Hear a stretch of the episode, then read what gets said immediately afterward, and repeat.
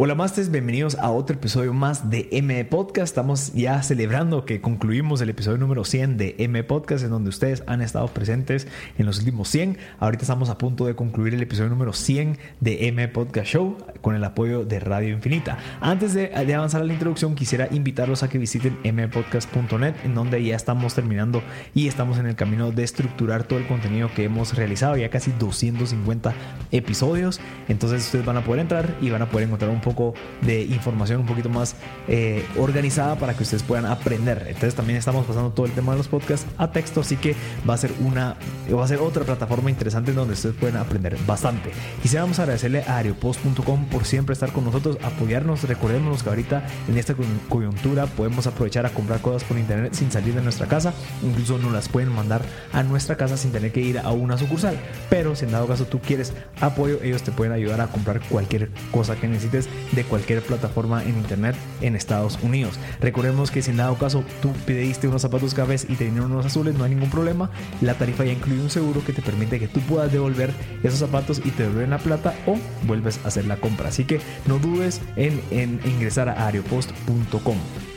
También quisiera aprovechar a agradecer a nuestros patrons. Tenemos ya a cuatro personas que están suscritos en M Podcast en Patreon, que están apoyando a M Podcast. ¿Por qué? Porque a ellos les hemos logrado cambiar la vida, les hemos dado contenido de valor y ellos quieren darnos algo de vuelta. Así que si tú eres una de esas personas, puedes ingresar a patreon.com diagonal M Podcast y puedes seguir apoyando a M Podcast como ya lo has hecho, porque estoy seguro que también has compartido los podcasts, mucha gente se ha enterado y obviamente así hemos ido creciendo. Así que muchísimas gracias a todos los que lo han hecho. Les recuerdo que también si quieres hacer tu podcast ya lo puedes hacer con nosotros. Se recuerdan de mi empresa Envy Media, se evolucionó a Barbecue Media, BBQ Media. Si en dado caso quieres ingresar a la página web es bbq.media y ahí vas a encontrar más información. Eh, tenemos servicios de podcast, también tenemos un servicio nuevo increíble que por toda la experiencia que hemos tenido con las personas que pertenecemos ya ahorita, te podemos dar un producto increíble. Así que si estás, si es una marca que ahorita está empezando a digitalizarse en el mercado, puedes ingresar a nuestro eh, servicio de Creative eh, Contenido Estratégico. Nosotros creamos contenido estratégico a base de investigaciones de tendencias, hacemos un diagnóstico interno, identificamos tu audiencia. A base de eso, nosotros hacemos una estrategia digital y una estrategia de contenido. Así que, si dado caso quieres buscarnos en redes también, búscanos como BBQ Media GT y nos vas a poder encontrar. Así que se vienen cosas increíbles para M Podcast, para todo lo que estamos construyendo. No dudes en seguirnos escuchando y compartiendo el contenido. Así que muchísimas gracias, Y disfrútense este episodio. Hola a todos, bienvenidos a otro episodio más de M Podcast Show. Hoy estamos en el episodio número 98 y eh, pues estamos bien emocionados porque ya estamos llegando al episodio número 100, al fin de la primera temporada que hemos venido eh, creando y, generando este tipo de contenido con Pedro Pablo. Hoy tenemos a un invitado súper especial eh, que, bueno, ha sido un referente y ahí vamos a entrar a hablar un poquito también del ecosistema de emprendimiento en Antigua, Guatemala. Tenemos hoy a Jorge Guzmán, el fundador de Antigua Cerveza. Eh, Jorge, bienvenidísimo, de verdad te agradezco por tu tiempo. Es eh, el tiempo ahorita, yo sé que, que estamos encerrados, pero al final creo que el que le puedas dedicar el tiempo a compartir contenido y valor a la gente es sumamente valioso. Así que súper agradecido por tu tiempo, igual el de Pero Pablo, que siempre venimos ahí viendo cómo hacemos para encontrar esos espacios de tiempo y seguir generando valor. Así que bienvenidos y bienvenido Jorge, ¿cómo, cómo están? Yo súper muy bien, muy bien. Muy bien, muy bien, Jorge, también darte ahí la, un poco la introducción de contarte que es, pues, es un gusto tener aquí, tenerte aquí eh, es una referencia realmente la marca que has venido construyendo y la empresa que has venido construyendo. Y también decir que el objetivo del programa es eliminar el gap de información entre las empresas grandes y las empresas pequeñas, ¿verdad? Cómo acortar ese tiempo de crecimiento de una empresa pequeña o de un emprendedor que tal vez no tiene nada, ¿verdad? A, poder, a tener algo. Básicamente años en minutos. Así que bienvenido y, ansiosos de también de, de tener tu conocimiento. Gracias otra vez por la, la, oportunidad de estar aquí y Marcel, gracias por hoy invitarme nuevamente a platicar con vos. La, la, última vez que lo hicimos la pasamos muy bien y, la verdad es de que fue, fue, una nave. He recibido tantos mensajes de tanta gente que me ha dicho que escuchó la historia a través de MB Podcast y eso fue súper especial para nosotros porque fue de las pocas oportunidades que hemos tenido localmente de poder contar la historia y creo que eso espero que haya sido referencia para mucha gente de inspirar y poder seguir sus sueños. Así que, de verdad, gracias otra vez por tenerme acá. me encantaría seguir contando un poquito a dónde vamos y mucha, qué gusto por estar con ustedes. No, hombre, Jorge, qué, qué honor y gracias por esos comentarios. Eso es algo que, que nos, nos, nos, emociona muchísimo con Pedro Pablo, porque entonces sí estamos logrando la misión y la visión de esto. Así que enhorabuena, Jorge. Mira, para comenzar, Jorge, entendiendo la situación y la coyuntura que estamos, eh, nos encantaría saber cuáles son tus luchas actuales eh, como emprendedor, ¿verdad? O sea, pasaste de levantar una fábrica desde cero a posicionar una marca bien posicionada y ahí vamos a entrar un poquito en esa parte porque creo que algo que compartimos con Pedro Pablo es que los dos estamos asombrados de la marca que se creó, el logo, los nombres, la estrategia que estás utilizando, porque es algo que subió la barra de verdad al producto guatemalteco. Dejando esa parte, me encantaría entrar de verdad, ¿cuáles son tus luchas ahorita, entendiendo la coyuntura actual? Eh, ¿Cómo lo estás sobrepasando? ¿Qué es lo que has aprendido y qué ves en el horizonte? Ah, pues mira, eh, muchas cosas que, que, contar y que aprender. Digamos, esto puedo decir algo que Tal vez algo muy puntual que te puedo dar un ejemplo es que Antigua Cerveza cuando lanzó, cuando nacimos, nos fuimos muy diferente al resto de cervecerías o al resto del modelo que muchas personas en nuestra industria creían que era lo correcto. ¿A qué me refiero con eso? Básicamente muchas personas creían que, que lo correcto era empaquetar tu producto en un envase, en una lata, en algo, para poderlo, producir, para poderlo reproducir muchas veces en muchos lugares eh, cuantas veces sea necesaria. Nosotros nos fuimos del opuesto. Nosotros fuimos la primera cervecería en Centroamérica que lanza con solo cerveza en barril. ¿Qué quiere decir eso? Que vos llegabas a un punto de venta, a un bar, a un restaurante, y cuando vos pedías una cerveza nuestra, te la servían en un vaso. ¿Y, ¿Y qué pasaba? Vos mirabas la cerveza por primera vez, mirabas la espuma, mirabas el color, mirabas, apreciabas la cerveza antes de incluso de tomártela. Y cuando te la acercabas por primera vez, la olías. Y al olerla decías, bueno, ya sé que va a venir y después la probabas. A diferencia de muchas de las cervezas que estamos acostumbrados a tomar, que te la traían en lata, en barril, y, o perdón, en, lata o en vaso, en botella, y que directamente iba a, tu boca, ¿verdad? No, no la olías. ¿Cuándo has visto vos que alguien huela una cerveza en una botella? Nunca. Entonces, eh, nosotros nos fuimos con esta estrategia muy diferente de crear esa, esa conexión del consumidor con nuestro producto en un ambiente que era completamente diferente y muy diferente a lo que el consumidor pensaba. Entonces, eso nos sirvió muchísimo y agarramos muchísima atracción. Nos costó, o sea, nos costó casi un año entrar a muchos puntos de venta, pero cuando lo logramos, agarramos muchísima atracción. Ahora, con COVID, pues eso cambia, porque obviamente ahora estamos en ese struggle que es, no tenemos puntos de venta, no tenemos restaurantes, no tenemos bares. Entonces, ¿qué hacemos? Entonces, ahorita nos hemos tenido que pivotear en muchos diferentes caminos para poder ver cómo podemos llevar nuestro producto al consumidor y obviamente reinventarnos un poquito. Pero ese es como que el, el, struggle más grande que tenemos ahorita. Interesante. y, creo que...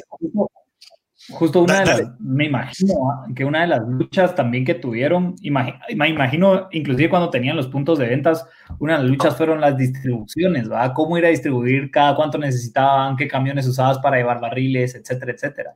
Y creo que hoy el reto de la distribución hizo casi 180 grados, ¿verdad? Totalmente. Cambió. O sea, cambió en el lado de que, por pensar, nosotros movíamos barriles, es más, nosotros hemos comprado tantos barriles de acero inoxidable para poner en los puntos de venta, bares y, lo que digas, hoteles, eh, que, tenemos alrededor de unos 550 barriles en el mercado, moviéndose, vamos a cada rato. Y, la, y, el, reto más grande que teníamos era cómo conseguíamos nuevos barriles para mantenerlos limpios y poner cerveza en ellos. Hoy en día, los 542 están metidos en, nuestro, en nuestra planta. Y ahí los veo todos los días, y, me pongo casi que llorar solo de verlo porque ahí están. Entonces ahora es cómo llevamos esto a, a una lata. ¿verdad? Entonces, eh, ese es como que el nuevo cambio, que es obviamente eh, órdenes más pequeñas, órdenes un poquito más versátiles para ver quién quiere ese producto eh, y cómo llevamos este producto al consumidor en su casa, porque ya no es lo que era antes. Que va a regresar, espero, incluso mis dedos, porque lo vaya a hacer en una modalidad nueva, pero ahorita tenemos que adaptarnos, ¿verdad? Eh, Jorge, entonces tu, tu, primer approach a este negocio siempre fue B2B, o sea, tu, tu cliente final era un consumo, un, espacio que te compraba el barril y ellos ya lo vendían eh, a sus clientes. Pues Marcel, buena observación. Mira, te diría que el objetivo nunca fue B2B porque no, al final necesitamos el consumidor que, que mueva la industria. Sin embargo, sabíamos o entendíamos que el B2B era la forma de entrarle al consumidor. Porque el consumidor, cuando llegaba al restaurante y recibía como, como el sommelier, cuando vos llegas a un restaurante fino y el sommelier te dice, mira, eh, tengo un vino tremendo de, de, la Toscana, con no sé qué, o sea, vos dices, ah, deme ese, dependiendo de cómo es tu presupuesto. Cuando vos venís y alguien te dice, mira, tengo una cerveza de barril hecha en Antigua, este estilo, y te puede hablar de ella, entendemos que vos, tu experiencia, dice, ok, ¿sabes qué? Voy a probarla. Entonces, nosotros sabíamos que el, esa era la experiencia que le queríamos dar al consumidor desde un principio, y eso fue lo que hicimos. Ahora, no era, al final del día sabemos que teníamos que evolucionar a realmente meter al consumidor a la marca, que eso ya son otros, estamos hablando a, 3, 4, 5 años de, la evolución de la marca, pero sabíamos o creíamos que lo correcto era empezar por ahí. Entonces, eso fue lo que hicimos. Y, esa estrategia de ese, eh, podríamos llamarlo como que esa entrada al mercado.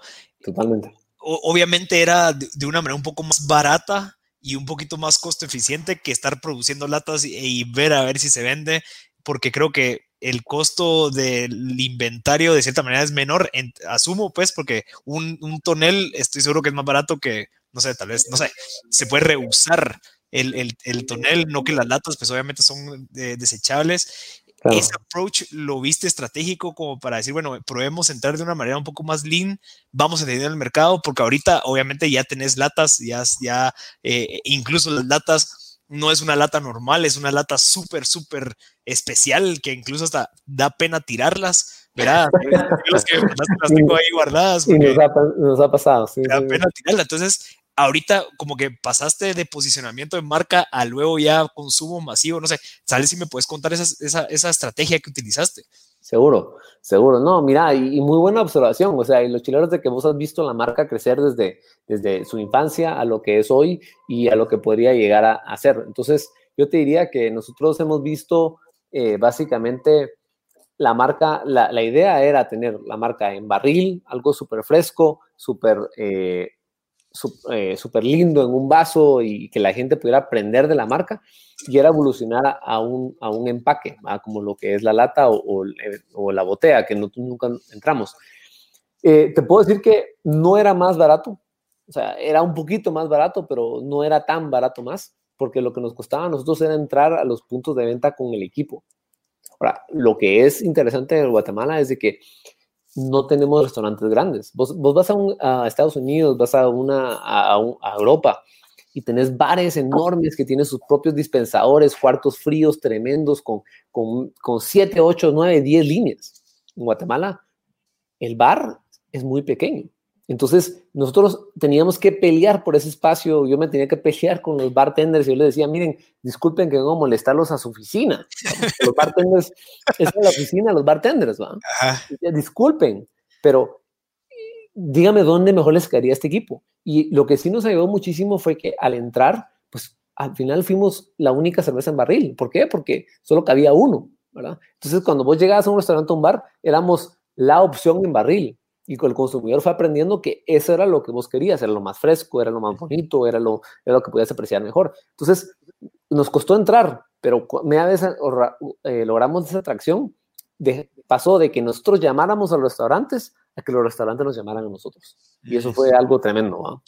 Y, y, ahí es algo que... Yo tal vez tenía una duda del, porque me imagino que a la hora de ir logrando como que estos volúmenes, obviamente, tal vez pues había un punto de equilibrio en repagar inversión o en como que en todo este punto de llegar, por ejemplo, a los 542 eh, barriles de acero inoxidable que tenés ahí parqueados, de seguro llegabas a, que los 500 eran ya, los 42 ya eran profitable, digamos, y los 500 no, ah, o, etcétera. Entonces, creo que todas las, según la legislación en Guatemala que tenemos entendido, eh, es bien complejo montar la planta, esperar dos años para licencias, pero la tenés que dejar montada para empezar a vender. No puedes vender en el lugar donde tenés la planta y etcétera. Como que esas complicaciones desde la legislación es bien complejo. Entonces, tal vez me estoy desviando un poco del tema de la introducción de la marca, pero creo que es parte de volverla, o sea, es, una parte de la estrategia de volver a ser rentable eh, al final el, ejercicio.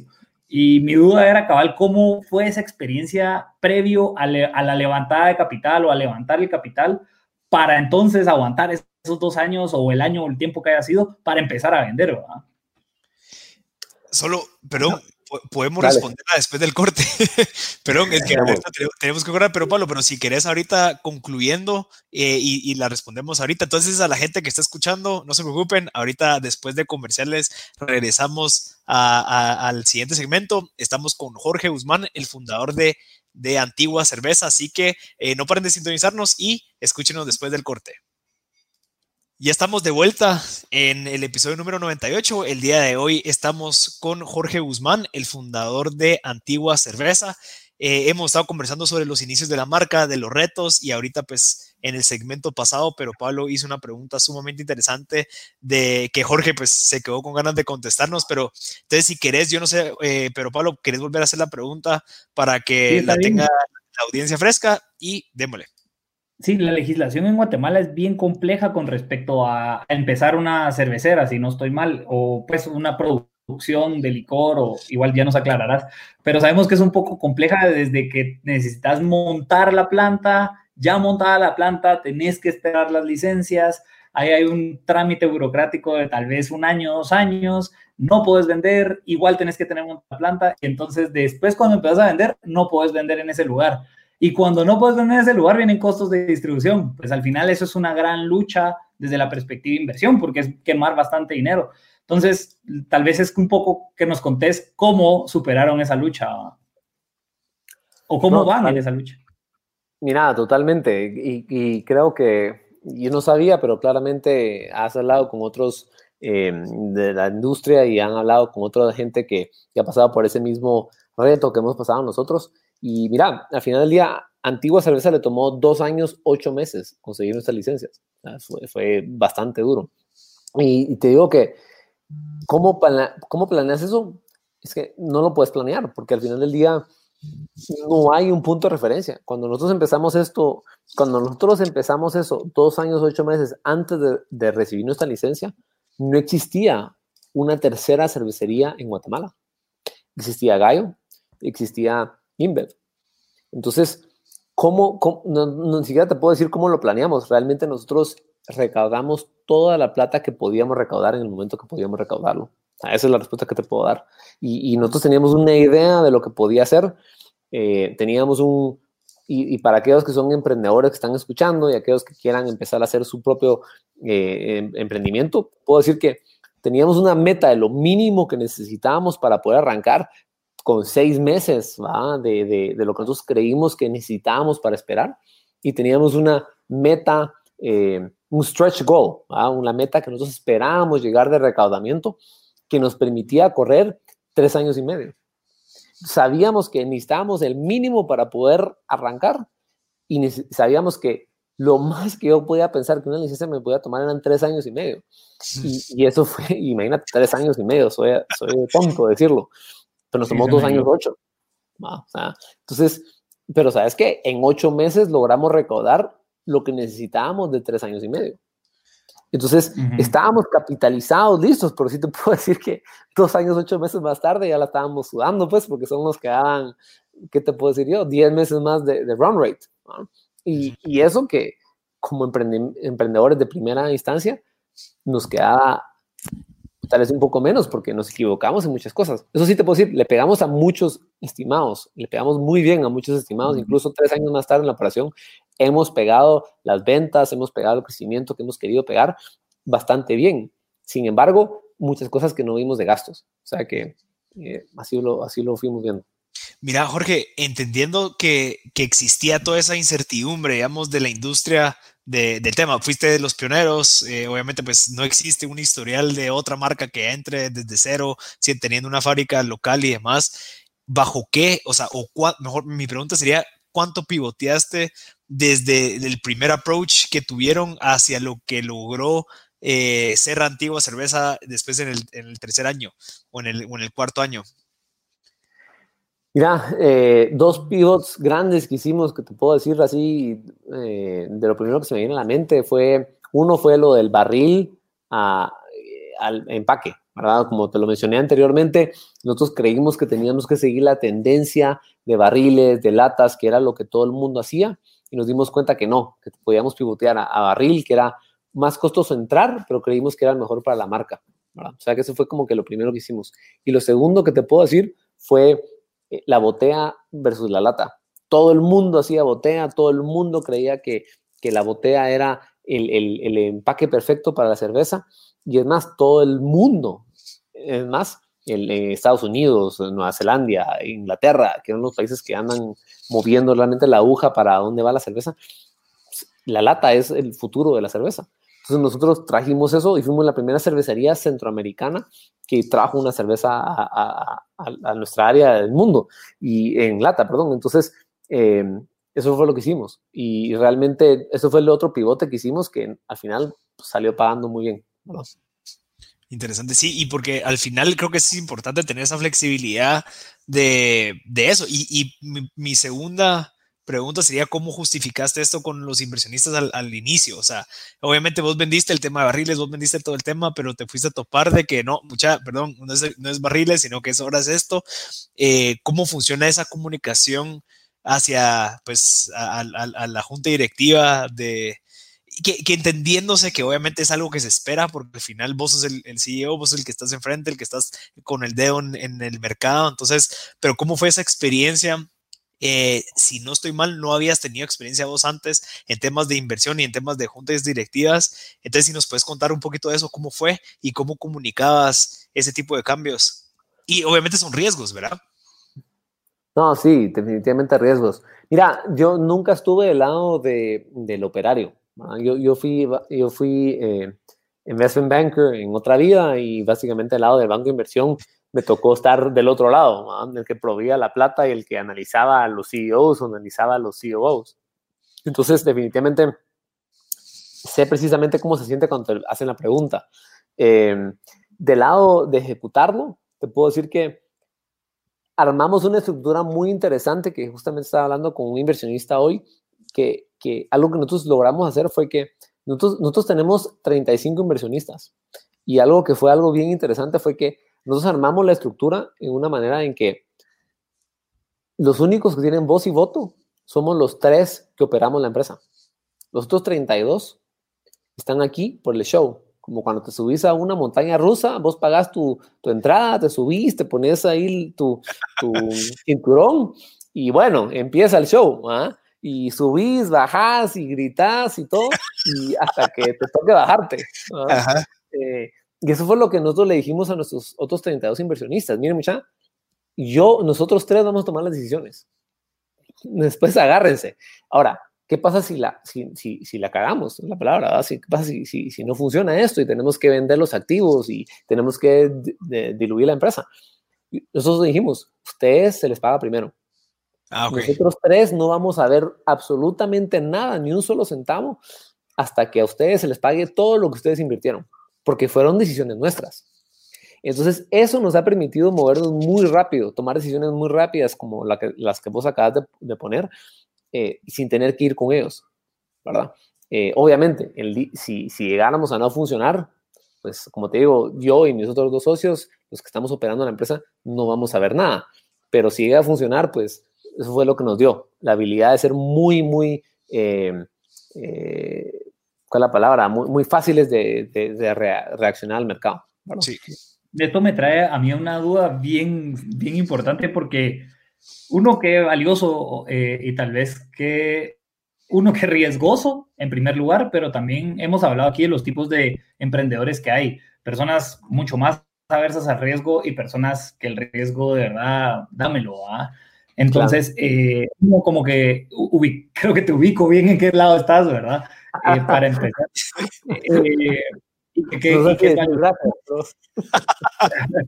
no, y, que es valiosísimo, porque al final, o sea, estás, estás subiéndote a una montaña rusa, pero porque crees en lo que estás haciendo. Y creo que por ahí va más la pregunta. armaste todo el modelo financiero, el modelo financiero, los vehículos legales, la gobernanza del toma de decisiones, etcétera, etcétera.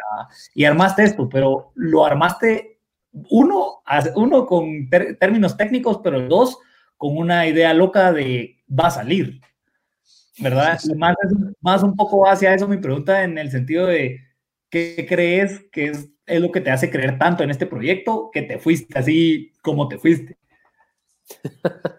Pues, eh, buena pregunta. Y te, te, puedo decir que al final del día, mira, es, si, si, si regresas a la, la, la, esencia de cuando Antigua Cerveza nace, básicamente eh, nosotros estábamos buscando hacer algo propio. Ah, eso, eso, eso, de ahí nace. Nosotros estábamos buscando algo propio y en su momento fue, eh, se nos ocurrió hacer un hostal, lo que hoy es Celina. El sueño de nosotros fue hacer un Celina, estar en todos los países del mundo. Eso era como que alguien más lo hizo, ¿ah? pero eso como que nosotros queríamos hacer eso. Y, pero tomándonos una cerveza en una conferencia en Portland, Oregon, de, básicamente travel bloggers o de gente que estaba empezando sus hoteles, tomando una cerveza ahí fue que yo volteé a ver a mi socio y le dije, mira, ¿qué tal si nos olvidamos de los, del hotel y hacemos una cervecería?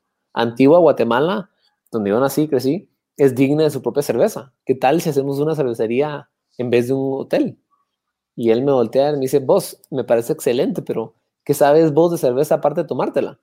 Y yo, nada. ¿Ah? Entonces yo le volteé y le dije, ¿aprendes vos o aprendo yo? Y él se titubeó un segundo y le dije, vos, yo aprendo. Entonces, ahí es como que nace ese, ese reto entre amigos, entre, entre como que, ¿sabes qué? Queremos ser independientes, queremos ser eh, emprendedores, queremos tener algo propio, pero ¿sabes qué? La industria casi que no importaba cuál era. Y obviamente yo me entro en la cerveza, pero sí, siendo ingeniero, me enamoro de todo lo que está detrás de la cerveza. O sea, me doy cuenta que de la cerveza, es más, yo te digo, es de las, de las pocas industrias que si vos no estás haciendo un mejor producto cada año, vos te estás quedando atrás. Porque la tecnología, las materias primas, el empaque, o sea, sigue mejorando y mejorando y mejorando. Entonces, es, es, más, es un challenge cada año, es un reto cada año de cómo seguimos mejorando y, y proveyéndote a vos, Pedro, a vos, Marcel, un mejor producto cada vez que vos abrís esa lata o cada vez que vos vas a un restaurante y, y probando su producto. Entonces, fue un reto tremendo que a mí me, a mí me enamoró. Entonces, te puedo decir que me, me, sigue evolucionando y me sigue emocionando el hecho de que, que sigue evolucionando ese reto con la industria. Eh, obviamente, convencer al guatemalteco a que disfrute una cerveza muy diferente a la que está acostumbrada a tomar, es otro reto completamente. Y, obviamente el precio también va, o sea, es, es un precio mayor. Totalmente. Y, eso, y sabes qué, Marcel, gracias por mencionarlo, porque al final del día creo que el consumidor no entiende o, no sabe, no, no, es que no entiende, no sabe que la mayoría de nuestros productos, por ejemplo, las materias primas, pues toca importarlas. O Guatemala no produce eh, cebada malteada, ¿verdad? No solo cebada, hay que maltearla. No produce lúpulos no produce levadura. Todo eso nos toca importarlo. Y obviamente no somos como las cervecerías grandes, eh, Gallo, eh, Brava, que pueden traer un buque entero, parquearlo en Puerto Casal y traer todo eso a, granel. Nos toca importar tal vez un contenedor en los mejores casos para poder hacer un producto como ese. Entonces, nos toca trabajar un montón con esos, con, con esas, eh, constraints, ¿verdad? con esas restricciones para poder generar un producto y por eso se vuelve más caro. Sí, y, al final, o sea, pero eh, son los retos de que en algún momento esperas a que ya no los tengas, pues ese, tema de que, bueno, no sé, ya después pues, esperamos que en algún momento el buque sea de antigua cerveza, ¿me entendés? Y que dice, la bandera. Creo que, creo que es algo que pues creo que es parte del camino y creo que ahorita podemos entrar después del corte a un poco la historia de, cómo fueron esos años que estuviste pues aprendiendo de, de, otro maestro cervecero para que fue como una inversión de parte de ustedes para poder volverte ese experto que quien sos ahorita y que hasta crear esas nuevas recetas como la, la, muy noble, digamos. Entonces, bueno, eh, terminemos ahorita este segmento y a la gente que está escuchando, sin dado caso se acaba de subir al carro, se acaba de subir al Uber o al, al bus, que ahorita que ya menos lo van a abrir, eh, le recomendamos que sin dado caso, pues eh, no escuchan al principio, lo escuchen el otro martes en Spotify, en M Podcast, porque ahí va a estar subido el episodio completo. Así que nos vemos después del corte. Ya estamos de vuelta en otro episodio, en otro segmento de M Podcast Show. El día de hoy estamos en el episodio y celebrando el episodio número 98 con un emprendedor sumamente, eh, la verdad es que con mucha experiencia y con mucho conocimiento, eh, Jorge Guzmán, el fundador de Antigua Cerveza. Estamos platicando un poquito sobre todo el tema de, todo el tema complejo y todos los desafíos que conlleva el poder emprender en esta industria, entendiendo que, que empezar una fábrica, empezar pues una marca de cero, no solamente ya es complejo, sino que en la industria en la que está Jorge con Antigua Cerveza, pues es todavía más. Así que Jorge, me encantaría abarcar un poquito el tema de esa experiencia que tuviste luego que decidiste con tus socios decir, bueno, metámonos al tema de la cerveza, ¿qué fue lo que hiciste? Si no estoy mal, buscaste a una persona que te diera su experiencia, trabajaste con ellos, ¿nos puedes contar un poquito más de eso? No, sí, seguro, mira, y eso, es regresar ya ahorita ocho años, o sea, realmente ya estamos en eso eh, casi una década. Y, lo que sucede fue que nos enamoramos de la idea de poder tener una cervecería y, yo tengo la oportunidad de, regresar después de quedar con eso con mi socio, regreso a Atlanta, eh, Georgia, donde yo vivía en ese momento, y empiezo a leer de, de cerveza, de cómo se hace la cerveza, trato de hacer cerveza en casa, fracaso total, ¿verdad? O sea, todas esas cosas que, que pasan, ¿verdad? Em, como son las cosas de la vida, logro irme a una semana a UC Davis, California, en, en lo que es eh, cerca de Sacramento, em, en Davis. Tengo un, programa tremendo de, cómo hacer cerveza eh, y sacó un, un, un, curso de una semana, muy, muy, muy, muy corto pero eso me permite entender cómo funciona la industria y cómo funciona realmente hacer cerveza. Entonces, al regresar de eso, conozco al dueño de una cervecería en un bar, como son las cosas de la vida, literalmente, y recién regresado de California, eh, logro hablar con él y, él me dice, pucha, casa es un montón, pero acaba de regresar de California, entonces sabía muy bien eh, las palabras, sabía muy bien la industria, y básicamente él me invita a su cervecería el sábado a, conocerla. Eh, llego, me al tour el privado, aprendo súper bien y resulta que eh, nos hicimos amigos. Por seis meses yo trato de convencerlo de que él me contrate. Y literalmente todos los sábados, después de mi trabajo, donde yo trabajaba en el banco, me iba a visitarlo, manejaba una hora, porque la cervecería de él estaba una hora donde vivía, manejaba una hora todos los sábados de la mañana, llegaba ahí, eh, ayudaba a organizar la cervecería porque él iba a hacer un tour en la tarde, yo ayudaba a ponerle sillas, a limpiar, limpiar los baños, lo que fuera, para que pues fuéramos amigos, porque yo quería entender esta industria. Esa, es, la realidad, decía este, este, este guatemalteco, ¿qué onda? Porque la parte era de Georgia, es como que este, de Latin, ¿va? Em, pero al final del día, pues seis meses más tarde lo, lo, logro, lo logro convencer y le digo, mira, yo quiero aprender a hacer cerveza eh, para que, porque yo quiero llevar esto a mi país, yo quiero llevar esto a, a Antigua, Guatemala, donde yo crecí. Entonces me dice, listo, Jorge, me has mostrado que tenés interés, has venido todos los sábados por seis meses, venite, pero tengo dos condiciones. Una es, no te puedo pagar. ¿Quieres venir a trabajar aquí a aprender? No te puedo pagar porque final del día no me traes nada, o sea, sos un estorbo. ¿Dos? Esa es la realidad, sos un estorbo. O sea, eh, y dos, tenés que sacar la misma maestría de producción de cerveza que yo saqué. Porque si no, estamos hablando diferentes idiomas. Entonces, eh, me pareció fabuloso. En el momento no me gustó, pero me pareció fabuloso después, porque yo hablé con mis dos socios y le dije a mis dos socios, mucha, yo pongo la maestría de mis ahorros yo la pago porque yo quiero aprender y, ese, y, ese, título va a ser mío para el resto de mi vida. Yo voy a ser maestro cervecero para siempre. Pero la paga, ustedes me tienen que ayudar. Entonces, hablé con ellos dos y literalmente acordamos un monto y literalmente desde ese día que yo renuncié, que fue julio 2010 y, 2012, perdón, eh, literalmente ellos me pasaron a, todos los meses me pasaban PayPal y teníamos un Excel que ni siquiera Google Docs creo que existía en ese momento. No teníamos dónde, teníamos un Excel donde yo ponía lo que cada uno me mandaba por PayPal. Y así fue como empezó la capitalización de Antigua Cerveza. Qué interesante. Qué genial, qué genial, ¿no? Y ese es el típico, como de historias de, de, donde al final nacen, ¿verdad? Y, y, una de mis preguntas era cabal como que cómo habían decidido el nombre de Antigua Cerveza, pero creo que queda clarísimo, ¿verdad? Eh, no sé si tuvieron en discusión algunos otros, Eh, ¿Y cuáles fueron? O, bueno, tal vez no, pero en fin, ¿cómo tuvieron esa discusión de los nombres entre las personas que toman la decisión eh, a la hora de ponerle un nombre al fin a la cerveza? Mira, es, es, una buena pregunta porque te digo que tiene mucha historia. Es más, antes de que Antigua Cerveza llegara a ser Antigua Cerveza, hubo un americano gringo que vivió en Antigua eh, del nombre Michael Potts. Aquel básicamente quiso empezar una cervecería y la cervecería de él se llamaba Antigua Brewing Company. Vamos, resulta que ese nombre eh, él lo registra en las, en las redes, se registra en Instagram, registra en, en, todas las demás. Y cuando Antigua Cerveza nace, yo siempre quise que Antigua Cerveza fuera en español. Estamos en un, en un, país que habla español, todo yo lo quería en español. Yo quería que no fuera cerveza antigua, quería que fuera Antigua Cerveza, porque Antigua es el lugar donde estamos. Yo quería que representara lo que es.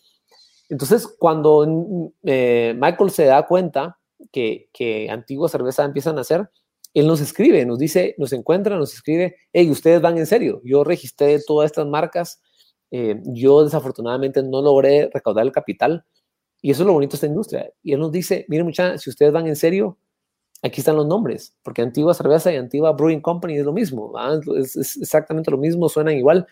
Eh, van en serio. Yo le mandé una foto de todo lo que habíamos recaudado, le mandé una foto del equipo que habíamos comprado. Dijo, fabuloso, aquí están. Yo le regalo Antigua Brewing Company, le regalo Antigua Brewing, le regalo todas estas marcas. Y si vos te metes hoy a, la, red antiguabrewing.com, se va a Antigua Cerveza. Y es una industria súper linda. Yo le dije, Michael, cuando vos te toque venir a, Guatemala, con el proyecto que vos hagas, contá con nosotros. Somos, una, somos unos hermanos, ¿verdad? Entonces, honestamente ahí nace esa historia tan linda, ¿verdad? De, con, con, con, aquel y nosotros siempre quisimos hacer antigua cerveza, ¿verdad? Y es lo que es hoy en día antigua cerveza. Interesante. Pues la, la, verdad es que qué, bonito saber eso y de que no existe siempre en todas partes, ¿me entendés? En donde está esa como... Y creo que es algo que, que hablábamos con otra persona cabal de esta industria, en donde incluso parte de su modelo de negocio es apalancarse de otras fábricas para poder crear su producto. Y era algo que nosotros con Pero Pablo le preguntábamos, mira, entonces, ¿cómo así que uno, una competencia ayuda a otra competencia a crear su producto bajo su misma fábrica? Entonces, me confirmas ahorita que cabal esta industria, especialmente en la parte como artesanal, o sea, al final es una como interdependencia que al final van hacia el mismo objetivo, a producir productos locales de alta calidad para posicionar de que también se puede, ¿me entendés? Y creo que es algo que, algo que, me, que me encantaría escuchar tu punto de vista porque incluso eh, lo podemos ver, yo sé que saliéndonos un poquito ahorita de, tu marca, pero la comunidad de emprendimiento que hay en la antigua, eh, a mí me encanta y es algo que yo admiro muchísimo eh, eh, veo muchísimo y me encantaría incluso pues poder participar ahí, pero, pero contanos ahorita en, estos últimos minutos que nos queda de este segmento, cómo funciona ese, ese, ecosistema. Mira, dos cosas, ¿verdad? Te, voy a decir lo positivo y lo negativo, o sea, porque en todo el mundo existe y creo que la gente lo haría saber, o sea, el lado negativo, por si te puedo decir, es de que alguien vino y puso una cervecería que, que está ilegal, que no tiene los permisos que se vende, y le puso Antigua Brewing Co. Mm. O sea, no le puso Antigua Brewing Company, que nosotros somos dueños de eso, no le puso Antigua Brewing, le puso Antigua Brewing Co. Entonces mucha gente se confunde con nosotros. Ahora, vos hubieras pensado que cualquier persona que dice, ve que las otras dos nombres están tomados ya, no le pondría en el medio pero lo hizo, ¿verdad? Entonces hay mucho, una mucha, mucha confusión. Y, cuando nos acercamos con ellos, como de la misma forma que se, acercó Michael con nosotros, no hubo esa recepción adecuada, donde nosotros incluso dijimos, hey, cambien el nombre, nosotros les pagamos por cambiar el nombre, cámbienlo, para que podamos trabajar en, sinergia en un futuro. Y no se dio. Hoy en día hay mucha confusión con eso. Ese es el lado negativo. Y el lado, el lado positivo es Antigua Guatemala ha ido creciendo como una ciudad tremenda donde, sobre todo ahora con el Internet, va a tener gente que viene de todo lado del mundo, viven ahí, tienen disposable income, pueden venir y, y, y, encima de todo pagar más por, por una cerveza, pagar más por un restaurante, pagar más por comida, y todo empieza a elevar el nivel de, de, consumo, de, de experiencias, de, producto, y eso es lo que está pasando en Antigua. O sea, yo te digo que los últimos cuatro o cinco años, habiendo sido yo y nacido ahí, es increíble. O sea, a mí me encanta estar en Antigua porque te digo que encontrás gente interesantísima de todo el mundo que viene y que está haciendo cosas que vos dices, pucha, no sabía que podías hacer eso por internet. y, y, Antigua tal vez se ha posicionado como estamos haciendo esas cosas que se llama em, eh, en, todos los martes invitamos a todos a, Antigua Cerveza para poder eh, Standing Beers, se llama, para que podamos compartir y poder hablar de lo que estamos haciendo. Y abrimos el foro para que todos comparten el Standing Beers que están haciendo. Y Antigua Cerveza pone básicamente un dos por uno casi que para que todos podamos compartir y conocernos. O sea que eso es lo que está pasando en Antigua, una de las cosas que esperamos que podamos regresar a hacer post-COVID. ¿no? Me, me, encanta. Y es algo que, que espero que cuando, post-COVID podamos atender, porque creo que es algo que me encantaría visitar. Y eh, antes, perdón, perdón, yo sé que pero Pablo tiene un par de preguntas, pero eh, hace casi tres meses, eh, Jorge, hicieron un movimiento, muchas marcas locales, digamos, de la antigua, en donde envían productos desde partes de, mm, bueno, la parte de, de, la, cerveza, Gron y otras marcas más. Increíble, o sea, ahí, ahí es donde se ve cabal esa unión, en donde muchas salgamos adelante todos juntos. ¿me entendés? Y, pues obviamente es algo sumamente interesante que, que creo, y yo no sé, tal vez no se ve tanto aquí en la ciudad, pero se ve más en ese tipo de comunidades, eh, comunidades o ecosistemas, ¿verdad? Entonces felicidades por eso, porque es algo sumamente ejemplar. Bueno, onda, sí, fue la, fue la bolsa guatemalteca y nos unimos con, con seis diferentes empresas, muchas de Antigua, donde pusimos básicamente nuestro producto en una bolsa que queríamos básicamente todo, básicamente eh, incentivar al consumidor a que fuera consciente de dónde pone su quetzal. Ah, porque al final del día, vos puedes ir a comprar una cerveza de cualquier persona, puedes comprar una cerveza importada, pero ese quetzal va finalmente a una empresa mexicana, una empresa holandesa. Pon ese quetzal en una empresa guatemalteca que, que ayuda a tu propio ambiente, a tu propio ecosistema, a tu propia zona, a tu propio pueblo. Entonces, eso fue lo que queríamos concientizar con, con, con, esa, con esa bolsa guatemalteca que vos recibiste y, y fue algo fabuloso. realmente nos ayudó muchísimo, puso, puso la conciencia en el consumidor de, de, lo que tenemos que hacer, sobre todo en estos tiempos. Mi tío. Eh, ¿Querés, preguntar La pregunta que tenía era un poco basada en este este ecosistema y en el, no, justamente habíamos entrevistado a alguien que empezó a hacer un contact brewing o contract brewing, no sé cómo es que se llama, en donde justamente usó la, la fábrica de otra persona para empezar a sacar su cerveza. Y creo que desde la perspectiva de, mar, de, de inversión, digamos, de ellos, hasta corrieron mucho menos riesgo o corren mucho menos riesgo porque sus costos fijos son bien bajos, construyen una marca, y etcétera, ¿verdad? Hay como distintas maneras, pero dándolo del ecosistema de la industria eh, de, la, de las cervezas artesanales, justo eh, mi, pregunta va un poco a, en la dinámica constante de entre las competencias, por ejemplo, a la hora de distribución, ya que al final no es como que tengan camiones que anden distribuyendo ustedes cervezas, ¿verdad? O, bueno, tal vez sí, eh, pero a la hora de, este conglomerado de, de de cervezas ya artesanales que hay en Guatemala, como que cómo se han apalancado en ayudas entre, entre unos y otros, ¿va? Eso más es un poco eh, miedo. Sí, mira, y te puedo decir que, que esa, ese apalancamiento entre todos nosotros no empezó hasta este año. O sea, no empezó hasta realmente el 2020, incluso antes de, justo pre-COVID. Em, eh, Guatemala acaba de fundar su, eh, asociación de cervecerías artesanales independientes que se llama Artesa. Y realmente fue a través de ese grupo donde todos los que somos cervecerías artesanales independientes nos pudimos juntar para poder apoyarnos. No te digo que hemos llegado a puntos donde nos podemos apoyar en la distribución, que son cosas un poquito más complejas. Incluso, como vos dices, eh, estás compitiendo, ¿verdad? Para entrar a un bar, para entrar a un restaurante, a diferentes precios, a diferentes eh, eh, propuestas. Entonces, claramente ahí tal vez no hemos llegado a encontrar una forma o una forma muy limpia de, poder trabajar todos juntos, pero hemos encontrado formas tremendas para de, apalancamiento entre todos, como decirte, la, la importación de materias primas. Todos nosotros requerimos la importación de materias primas y, por ejemplo, Antigua Cerveza, que, que vamos, tal vez somos un poquito de los más viejos en el grupo, eh, que tenemos nuestras licencias de importación, ahorita acabamos de importar un contenedor donde repartimos el contenedor entre cuatro cervecerías y nosotros repartimos ese, ese costo entre cuatro, logramos negociar un mejor precio con el, con el proveedor porque ahora ganamos cuatro cervecerías, pedimos mucho más y aparte guardamos un 3% de esas ventas para poder fondear la asociación. Entonces, definitivamente hay fuerza en el conjunto y eso es lo que estamos haciendo. Eso suena cabal como un ejemplo ideal entre distintos actores, ¿verdad? Porque al final, eh, regresando tal vez un poco a lo del marketing, ¿verdad? Que es el, el, nicho de clientes que ustedes querían atacar o que, o que al final están consumiendo, pues se parece en alguna instancia, pero creo que esa es la cultura de, las, de la cerveza artesanal y de esa industria, pues va como cooperar de alguna manera y se siente en la vibra de cada una de las personas que lideran los equipos, ¿verdad? Buenísimo, buenísimo. Pero Pablo, vamos a ir al último corte y regresamos con más M Podcast Show. No paren de sintonizar. Si en dado caso se acaban de subir al carro, va a estar disponible este episodio el próximo martes en Spotify. Así que eh, nos vemos después del corte. Ya estamos de vuelta en el episodio número 98 de M Podcast Show. El día de hoy tenemos a Jorge Guzmán, el fundador de Antigua Cerveza. Hemos estado conversando muchísimo del tema de la marca, de los desafíos, pues del tema del, ecosistema dentro de la industria y dentro de Antigua, Guatemala.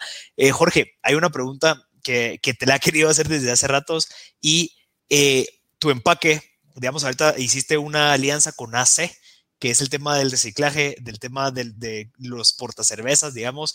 Yo tengo una perspectiva, o tal vez tengo una idea de que cada vez te la estás poniendo un poco más difícil porque quieres hacer tan bien tu producto que obviamente eso incrementa los gastos y, pone un poco compleja la logística de todo eso.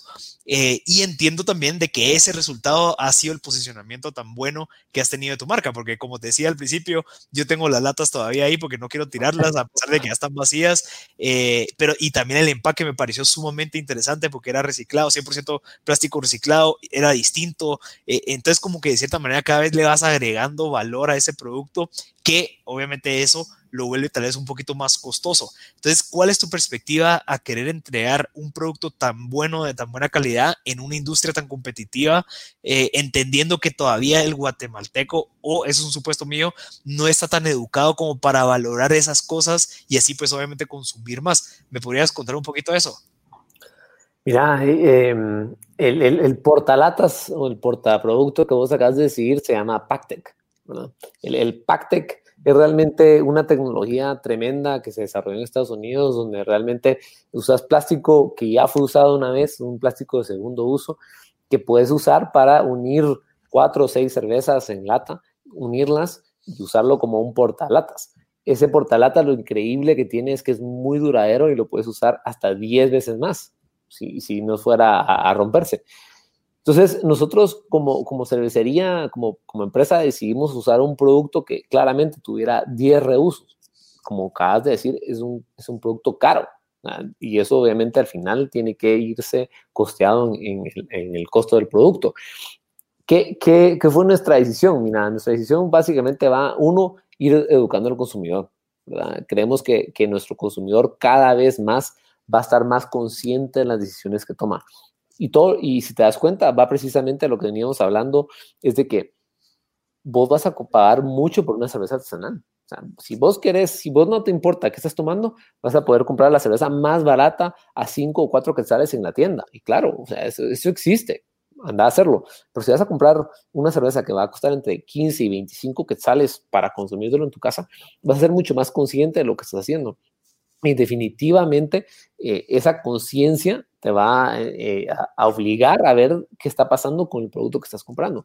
Y entre esas está este Pactec, está este porta, portalatas que nosotros hemos ido eh, usando en el mercado, que honestamente, sin tener que publicar tanto, la gente ha ido guardando. No tenés, no tenés idea cuánta gente nos escribe en Instagram, en Facebook, me manda a mí mensajes personales en WhatsApp y me mandan una foto de 30 Pactecs así guardados encima de la refri y me dicen, ¿qué hago con esto? Yo les digo, mira, uno, mandámelos, pero lo otro les digo yo es, anda a la cerveteca, cambiarlos, te doy un, te doy un four pack por eso, de verdad, usarlos, porque al final a nosotros nos sirve, nos ahorramos, obviamente perdemos en, el intercambio, pero la idea es eso, es incentivar al consumidor a usar un plástico que tenemos que usar hoy, hasta que exista una mejor tecnología, a que, lo, lo, podamos reusar. yo le puedo dar 10 veces ese uso. Entonces, ¿sabes qué? Por favor, volvemos a traer. Y, eso ha sido una interacción muy linda en que el consumidor no solo ve esos Pactex y, y, se siente comprometido, uno, con la marca y dos, con el ambiente, que es al final lo más importante. Sí, y, entendiendo que la modalidad es que, que yo puedo llevar eso, si no estoy mal, dos Pactex y me dan descuento, ¿verdad? En, en, la, en las cervetecas. Puedes llevar, puedes llevar, dependiendo de cuántos tenemos, puedes llevar entre 10 y 12 Pactex y si compras un 4-pack, yo te doy otro 4-pack. Interesante. Genial. Sí. Yo, yo, tengo, mira, y, y, bueno, otra pregunta también con el tema de las cervetecas, Jorge. Entiendo que también, o sea, aparte, de, tu estrategia de mercadeo es esa experiencia. O sea, incluso como comenzaste, muchacha, quiero que ustedes puedan ver la cerveza, quiero que puedan olerla, quiero que puedan verla. Entonces, el, el, eso se ve reflejado en esas cervetecas que abriste, digamos, acá hay uno en la ciudad y hay otros en la antigua, en donde yo me pudiera tomar una cerveza ahí para vivir esa experiencia. O sea, entiendo que, que vos confías tanto en tu producto que parte de lo que vende es esa experiencia de venite a sentar aquí porque te la quiero servir para que vos la puedas ver, oler, ver las, historias de los diferentes eh, tipos de cervezas que tenemos. Entonces, eh, ¿cómo te ha funcionado esa estrategia? Eh, entendiendo que también, Jorge, yo, yo soy necio con eso, pero también que es otro costo, verás, otro costo fijo, salarios, etcétera. Entonces, contanos un poquito de eso. Sí, mira, al final del día es, una apuesta, ¿verdad? Y la apuesta es algo que no te puedo decir que, estemos viendo ahorita el retorno, pero te puedo decir que nosotros lo que estamos tratando de crear es un ambiente en el cual puedes llegar y recibir y probar el producto en su máxima expresión. al final del día, un bar, un restaurante, el bar favorito tuyo, el restaurante favorito tuyo, pueda o no tener una cerveza artesanal en barril bien cuidada, y ojalá así sea. O sea, yo espero que, que puedas tener esa experiencia y vivirla. Pero al final del día nos pasa muchísimo que una gente dice, mira, probé una cerveza artesanal y no me gusta. ¿Sabes qué? No, sabía mal, olía feo y no, no, no quiero, Dame una gallo, dame una, una, una Stella Artois, dame una Montecarlo. está bien, lo respeto. Pero nosotros lo que queríamos hacer era crear un lugar donde yo sabía que si vos llegabas y probabas una cerveza cualquiera que fuera de las cuatro de línea que tenemos o, temporales. Y si no te gustaba, yo te puedo decir, ok, ¿sabes qué? Que no te gustó. Es que me no me gustó porque era muy amarga. Ok, listo, ¿y qué te gusta? Ah, pues me gusta más las dulces, súper. ¿Sabes qué? Déjame probarte esto. Y, sabes que yo, yo sí creo fielmente de que la persona que ya que no le gusta la cerveza es porque no ha encontrado la que le gusta. Porque realmente en nuestra industria hay miles y miles de estilos de cerveza que existen. No son sabores, ¿verdad? son estilos. Entonces, digo que la idea de las cervetecas era poder ir educando al consumidor en cuanto a todo lo que existe bajo esta sombría de lo que es el mundo de la cerveza. Y obviamente sí, hay costos involucrados, pero ese, ese costo al final del día lo que está tratando es ir eh, educando al consumidor para que pueda tomar una mejor conciencia en dónde pone su, su quetzal. Sí, tal vez yo creo que eso va un poco a las visiones de largo y corto y mediano plazo, ¿verdad? Y creo que un, un poco la estrategia que nos acabas de contar va en construir ese producto y Marcel decía que sí, es más caro o cada vez es más complicado todo el producto que vas con, eh, creando, pero de alguna manera estás apuntándole a una visión de largo plazo a través de la calidad y el servicio. Yo creo que en el tiempo, un poco desde la perspectiva también de inversión o riesgos, eso es más un camino seguro porque estás entregándole a cada siguiente o cada cliente marginal una experiencia y un sabor ad hoc a los estándares que la marca busca, ¿verdad? Entonces, cada vez que alguien nuevo se suma y sube esa experiencia, va con más seguridad a seguir consumiendo esa cerveza, digamos, ¿verdad? Es un poco esa es la lógica y creo que en el largo plazo eso te, sí, sí te trae retorno, pues, ¿verdad? Eh, mira, pero Pablo, lo acabas de decir algo, digamos, que, déjame decírtelo aquí en, vivo. ¿Cuál es tu cerveza favorita? Eh, fíjate que yo también yo tomo bastante cerveza. ¿Cerveza qué, perdón? Eh, o sea, justo el sábado, el, sábado mi novia me trajo a regalar una que traen de Deli, que en Delica la venden, suponete. y yo nunca la había probado porque las cervezas artesanales como ejercicio. Y ese día dije, ah, esta es la más rica que he probado hoy, digamos, o estas, estos últimos tiempos, ¿verdad? Y es, y es local. justamente es extranjera? en este caso. Ah. Entonces, digamos que fue una estrella Adam, porque voy a, voy a tirarle así muy loco por el hecho de que, de que délica. Puede ser que sea cierto. Entonces, mi punto es este. Vos en una cerveza estás esperando consistencia. Vos en un vino, si yo te digo, mira, voy a traer estas, este vino de la Toscana, de, de este lugar, de este mismo viñedo, vos decís 2000, el año 2012 fue fabuloso. Mira, los dioses se alinearon, las estrellas se alinearon y el, el viñedo 2012 fue fabuloso. 2013 no tan bueno. 2014 mejorcito, pero no tan bueno como 2012. En una cerveza vos no esperas eso. Vos esperas que tu gallo o tu Brava o tu Monte Carlo o tu, o tu Stella Artois sepa igual cada año, el muy noble sepa igual todos los años, una y otra vez. Aunque determinamos igual de, de maltas, que son cebadas, es una cosecha, igual de lúpulos, igual que son una cosecha, terminamos de lo mismo. Como cerveceros nos toca trabajar duro para que vos puedas consumir un producto año tras año en la misma cosa. Es muy difícil hacer el producto una y otra vez. Entonces, realmente nosotros como, como cerveceros o ponemos en antigua cerveza, lo que tratamos es de que ese producto que vos probás en el restaurante, en el bar, que sea fresco de barril, sea el mismo producto que vos puedas comprar en nuestra cerveteca en lata. Y cuando vos la sirvas en ese vaso, que vos digas, wow, es exactamente lo mismo que yo esperaba. Y eso es muy difícil.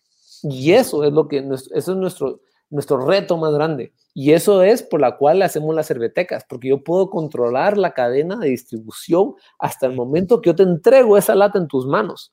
Y ya después ahí, si vos la dejas en el sol por 48 eh, días o 48 horas o una semana, ya, ya no puedo hacer nada. Pero hasta ahí yo me aseguré que esa cerveza está en su perfecta condición. Excelente. Jorge, lastimosamente. Nunca, lo había visto cabal como desde la perspectiva de la cadena de valor y cómo el sabor va cambiando con respecto a cada cosa, pero asegurarte inclusive de esta cadena para entregar el producto lo hace aún lo que estábamos hablando antes de que estás esforzándote en que el producto sea exactamente lo que crees que sea para agradar al consumidor, pues. Y ese es el, ese es el oha moment, el waha moment, de verdad. Ese es. Buenísimo. Muchas, lastimosamente por cuestiones de tiempo tenemos que ir concluyendo, Jorge. De verdad, de verdad, de verdad, mucho, mucho, muchas gracias por tu tiempo, súper valioso.